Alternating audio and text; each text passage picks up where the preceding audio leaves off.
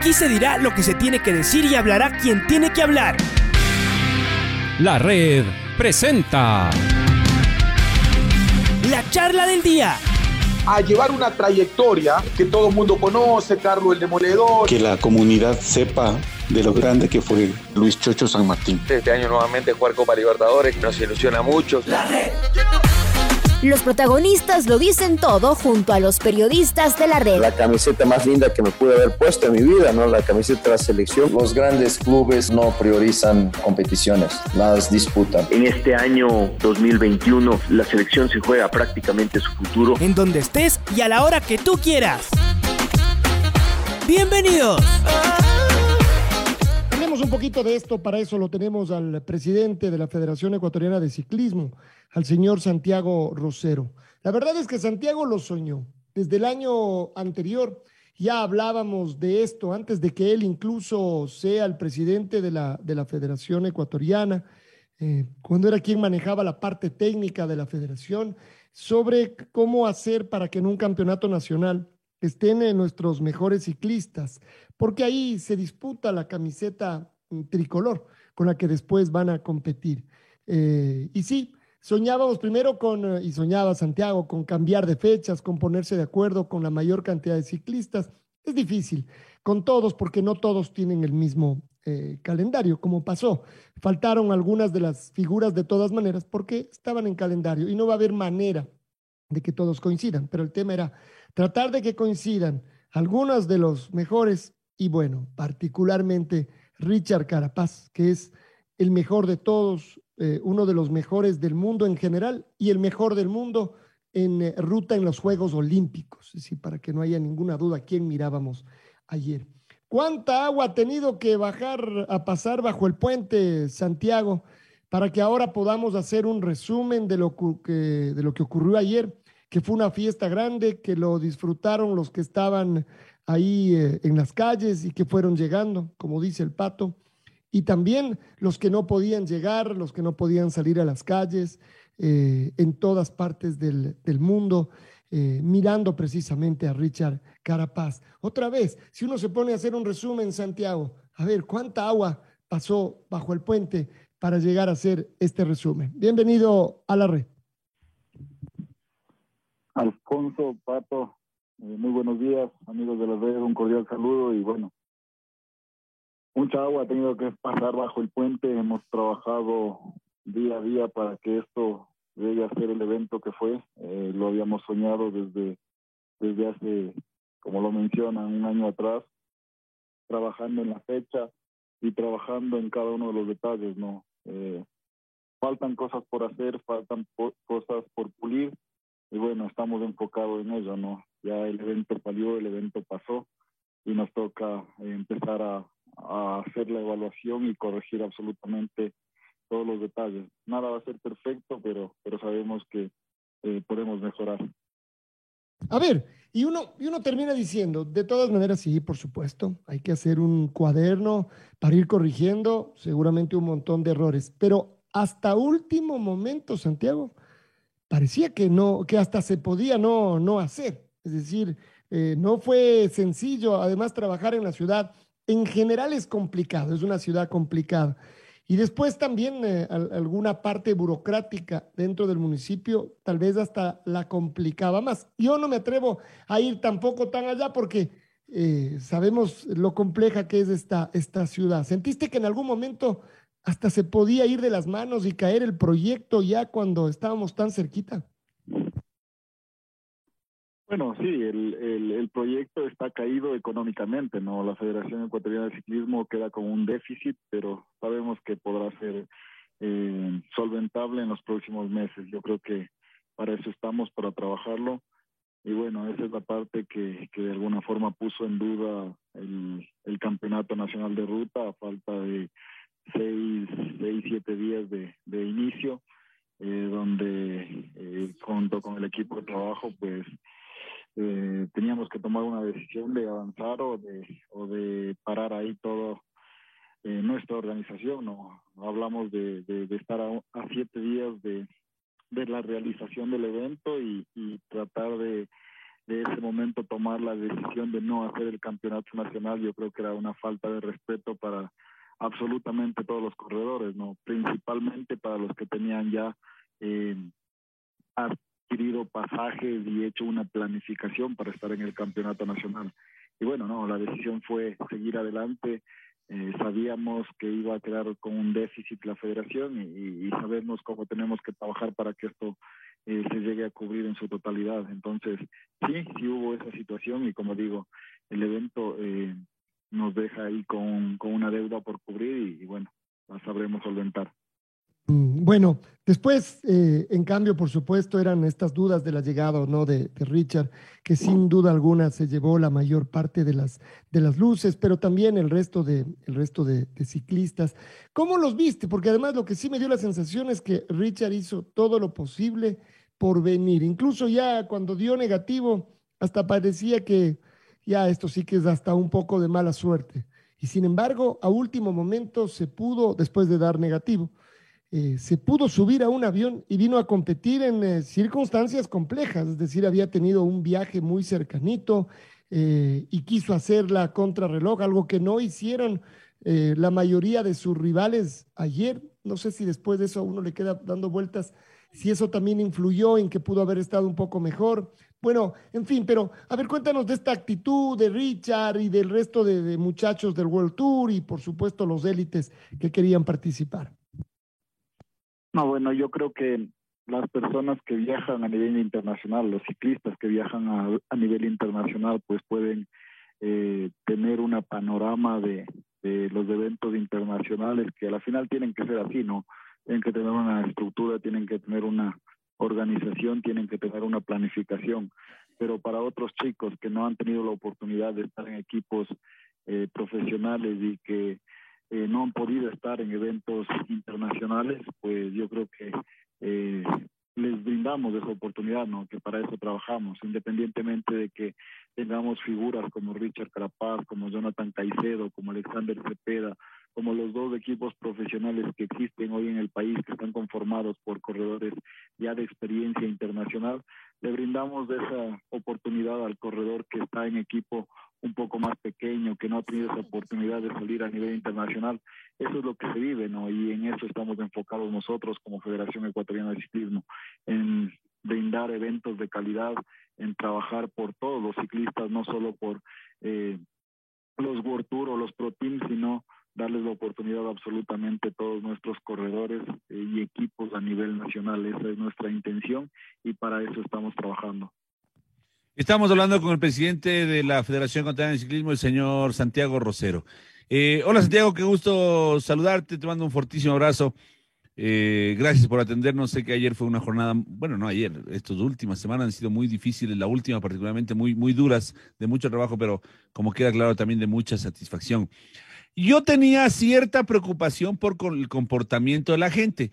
Eh, pensando en que a lo mejor iban a desbordar de cariño y por quererle tocar a Richard y pasar cerca iban a hacer alguna, alguna imprudencia. Y la verdad es que al menos de lo que nosotros hemos visto y de lo que conversamos con el ciclista, eh, con los ciclistas que participaron eh, ayer en el, en el circuito en Quito, el comportamiento del quiteño fue, si no perfecto, excelente. Eh, ¿Qué dirías justamente alrededor de esto, mi querido, mi querido Santiago? Y después del cariño que brindaron, no, ya, ya no solamente a Richard Carapaz, sino en general a, toda la caravana. Una, al público de Quito una eh, calificación sobresaliente, eh, también teniendo en cuenta que nosotros como organización tuvimos que prever ciertos detalles. Eh, la calle José Correa, como ustedes pudieron verla el día de ayer, estuvo completamente cercado en su lado izquierdo, en la parte del ascenso, obviamente, eh, para el público en general. Eh, también le dimos acceso a la parte eh, derecha, en el sentido del ascenso, eh, para que se ubique la, la, el público en general. Entonces también sí preveemos esta situación para que no haya tenido que pasar ningún inconveniente, no era la parte más dura, era la parte más llamativa, la era la zona de salida y de meta de, de este circuito y de alguna forma teníamos que proteger esta situación, ¿no? Eh, se lo hizo de esa forma, pero en la calle José Correa, pero en el resto del circuito eh, muy buena la actuación de la población eh, del pueblo de Quito que salió a las calles y que no generó ningún inconveniente para estos ciclistas. Nosotros eh, nos pudimos dar únicamente dos vueltas al circuito y bueno, vimos a gente haciendo deporte, a, gente caminando con sus mascotas, pero con sus mascotas encadenadas, ¿no?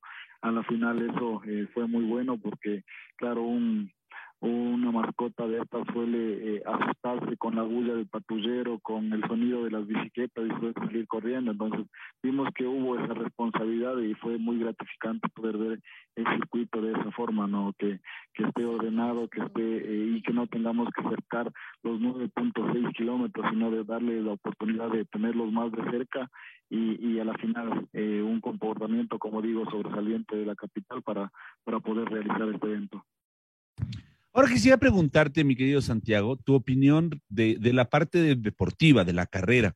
Tú fuiste ciclista, bueno, sigue siendo, eh, has sido entrenador, eh, has estado, no sé, tú me dirás en qué rol del ciclismo no te has involucrado, porque sé que también algo de mecánica haces y como quedó eh, registrado en nuestras cámaras del otro día, hasta poniendo banners eh, alrededor de, de la ruta te hemos visto. Eh, pero quisiéramos entonces preguntarte, mi estimado Santiago, ¿cuál es la, tu criterio de la carrera ya de la parte? A ver, Jorge Montenegro se lanzó rapidito, eh, en, el primer pique en la subida ya, ya, coronó primero y de ahí no aflojó hasta, hasta la última vuelta, habría que decir, ¿no? donde ya todo el mundo le, le dio alcance y incluso Jorge Montenegro ya ni siquiera entró en el podio.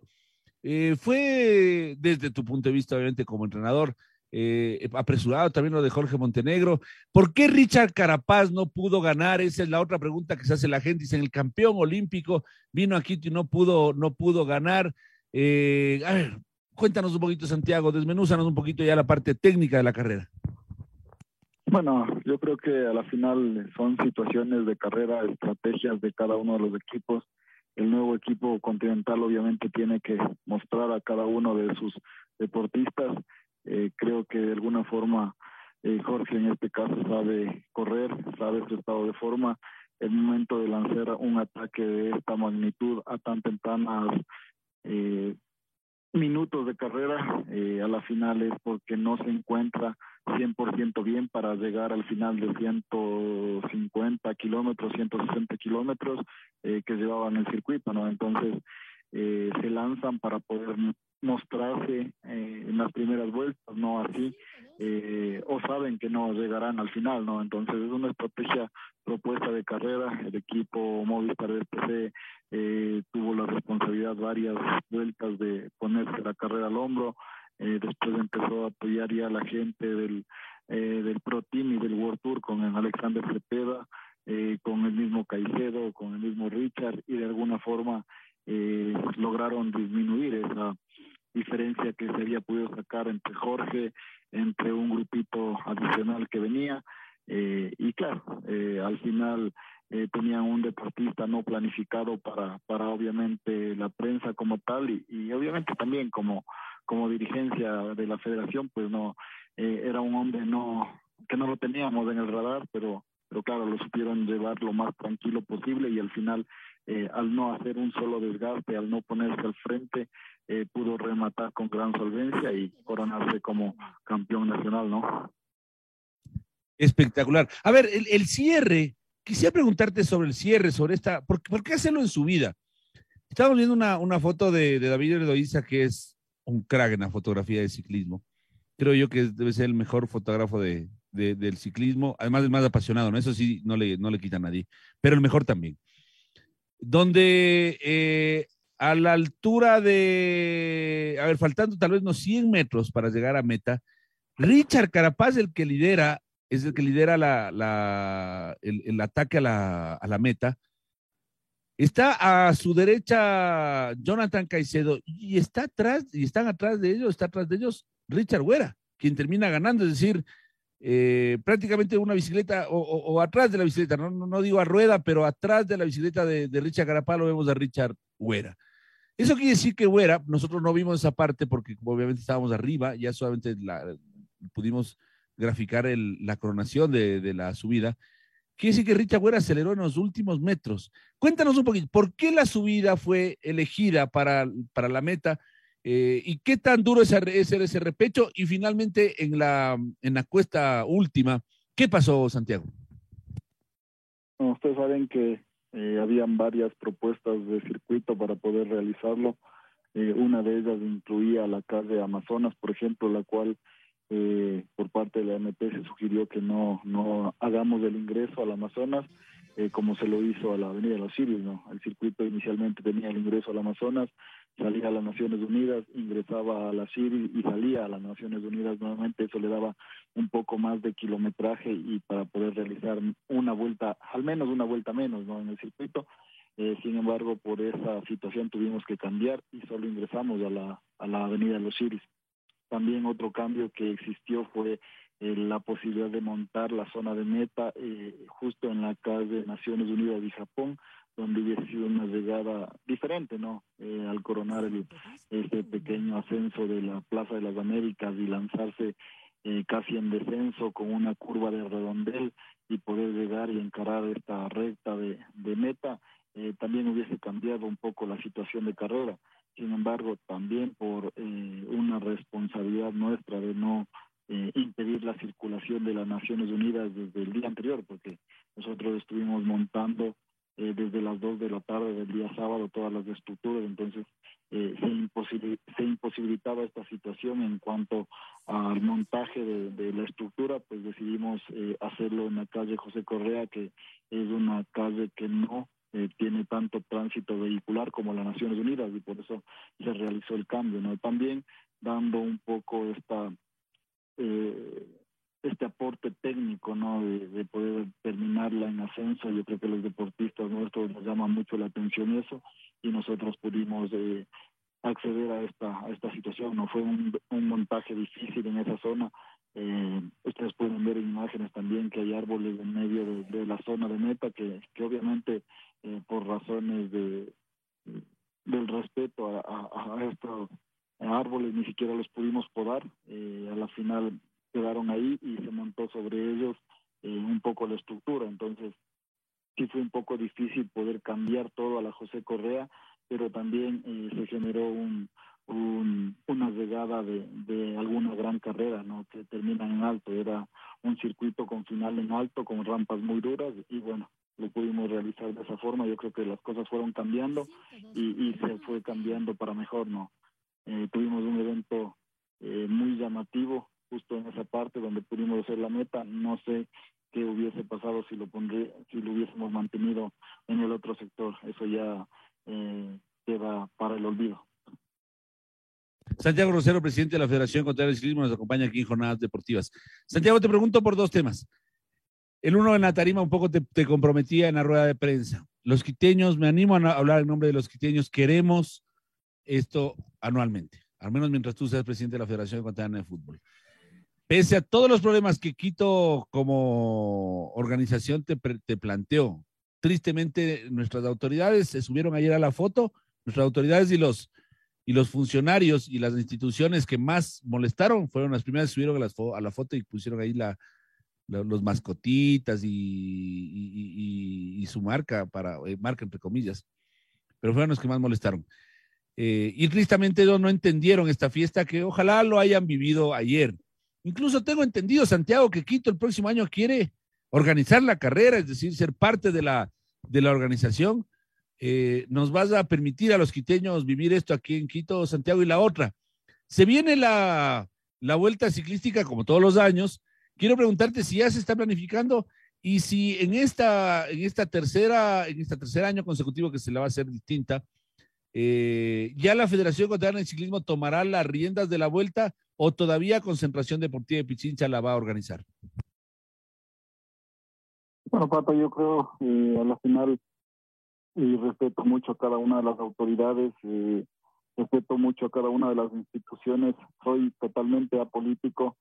Eh, yo creo que se hizo un trabajo y claro, las instituciones que, que como decimos o que como lo comentas tú, eh, molestaban más por el tema de los permisos. Yo no creo que molestaban. A la final eh, buscaban la seguridad, no solo de los ciclistas, sino de toda la ciudadanía. y en esa parte es de donde nosotros, eh, claro, eh, un tema burocrático retrasaban los permisos. Al final eh, los permisos se consiguieron y, pudimos vivir el evento. es un evento que, que de alguna forma, no sé, si me lo pones en el mismo panorama, en el mismo plano, el desgaste de, de, toda esta planitología no lo quisiera volver a vivir, la verdad, creo que en, ciudades más pequeñas, en ciudades eh, con menos instituciones involucradas en el tema de permisos se puede eh, sacar de manera más inmediata el evento y eso nos da la facilidad de poder gestionar todo lo que son temas de patrocinios para poder eh, solventar el evento, ¿no? Que al final eso fue lo que pasó, ¿no? Nosotros, las empresas eh, públicas y privadas que pretendían patrocinar el evento nos solicitaban la carta de permiso de bioseguridad y la carta de permisos eh, del uso de suelo, de, de, poder realizar el circuito, ¿no? Y a la final nosotros pudimos entregar esa carta únicamente con cinco días laborables antes de que comience el evento, entonces ya era muy tarde para poder eh, tener los recursos económicos para poder financiar el evento. Entonces, si me preguntas y, yo tengo que volver a vivir ese mismo desgaste, pues yo creo que no, no, eh, me voy a otro sitio. De hecho, nosotros estamos buscando ya la nueva sede para el Campeonato Nacional 2023. Eh, esperamos poder tomar ya las acciones necesarias, poder coordinar la fecha con los corredores World Tour para que desde ya tengan en su calendario el próximo año, no sé, la primera o segunda semana de febrero que puedan ellos estar en el Campeonato Nacional de Ruta y, poder, no sé, Richard Güera defender eh, su camiseta de campeón nacional o los World Tour que puedan estar eh, buscando esta, esta distinción, ¿no? Eso es en cuanto a lo que es el campeonato nacional. Esperemos eh, poder conversar con el señor alcalde. Eh, sé que eh, tiene eh, tenemos una reunión pendiente con él para poder eh, evaluar esta situación y ver qué es lo que podemos hacer, pero, pero por ahora eh, estamos buscando la sede para el Campeonato Nacional 2023. En cuanto a la Vuelta Ciclística al Ecuador, se tiene un convenio con Concentración Deportiva de Chincha, los dos años anteriores han sido realizados. El primer año de estos tres años estuve involucrado directamente yo, eh, llevé los patrocinios a Concentración Deportiva de Pichincha, se realizó la vuelta al Ecuador, el año pasado también se la realizó, eh, tuvieron varios problemas, varios inconvenientes, inclusive en la parte de permisos, cuando estaba en una cartilla técnica estructurada eh, obviamente hay comentarios de la Unión Ciclística Internacional respecto a esto y bueno, vamos a evaluar la situación para nosotros poder tomar el, el tema de la vuelta ciclística al Ecuador. Hay eh, una petición de ya un equipo pro team de poder estar acá. Nosotros eh, emitiremos, somos quienes emitimos el aval y somos quienes emitimos las invitaciones a los equipos internacionales, pero no podemos mostrarle a un equipo pro team eh, una organización deficiente y por eso nosotros el momento que eh, tengamos que emitir una invitación a un equipo pro team tenemos que tener la seguridad de tener la organización de la Vuelta Ciclística al Ecuador para poder eh, cumplir con las garantías para estos equipos, ¿no? Santiago, ¿cómo le va? Luis Quiroz le saluda. Ayer la fiesta se la vivió, quiero retroceder un poquito esto porque yo estuve justo en las Chiris y era, y era bonito ver cómo la gente corría de la Bélgica, me parece que es eh, y Bélgica, la que está a una cuadra de la Eloy Alfaro. O sea, venían los ciclistas, se, regresaban, se venían a las Chiris. Eh, pasaban por las Chiris y se iban corriendo a la Eloy Alfaro. O sea, daban esas facilidades para ver la bajada y la gente estaba de un lado al otro y las 17 vueltas, créeme que estaban ahí de un lado para el otro con sus mascotas y se veía esta, esto algo, algo llamativo, ¿no? Porque pasaban por los dos lados, Santiago, algo que, que llamó la atención y ver primero la recta y después un descenso espectacular que bajaba de la Eloy al Faro, Santiago.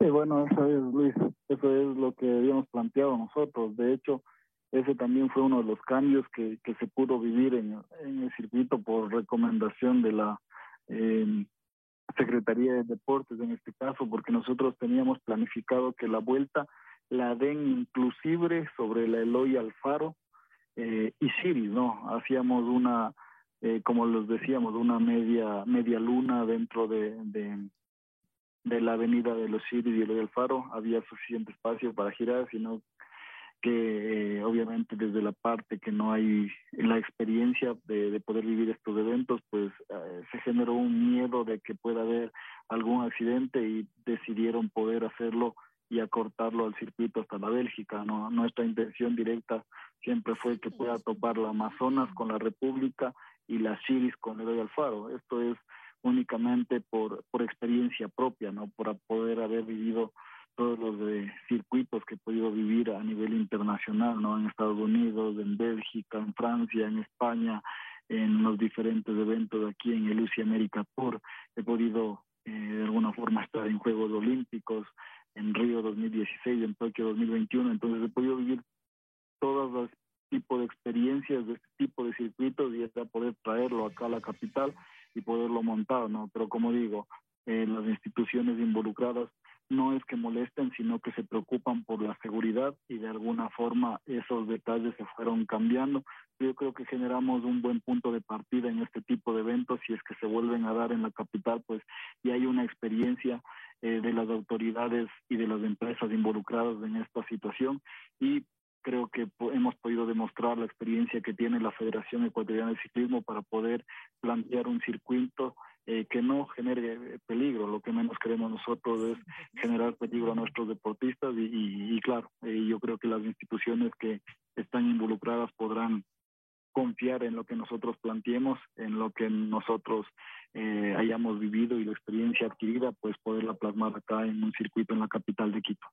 Santiago, hay los rumores de que la Vuelta a Colombia podría empezar en Quito con un circuito aquí después Quito Ibarra y otra que sería Ibarra y Piales, es decir, prácticamente tres etapas serían en el Ecuador de la Vuelta a Colombia. ¿Ustedes tienen conocimiento, su par de, de, Colombia, el presidente de la federación allá se ha comunicado para ver si esto se puede realizar? Porque obviamente necesitarían el apoyo de la Federación Ecuatoriana de Ciclismo, Santiago.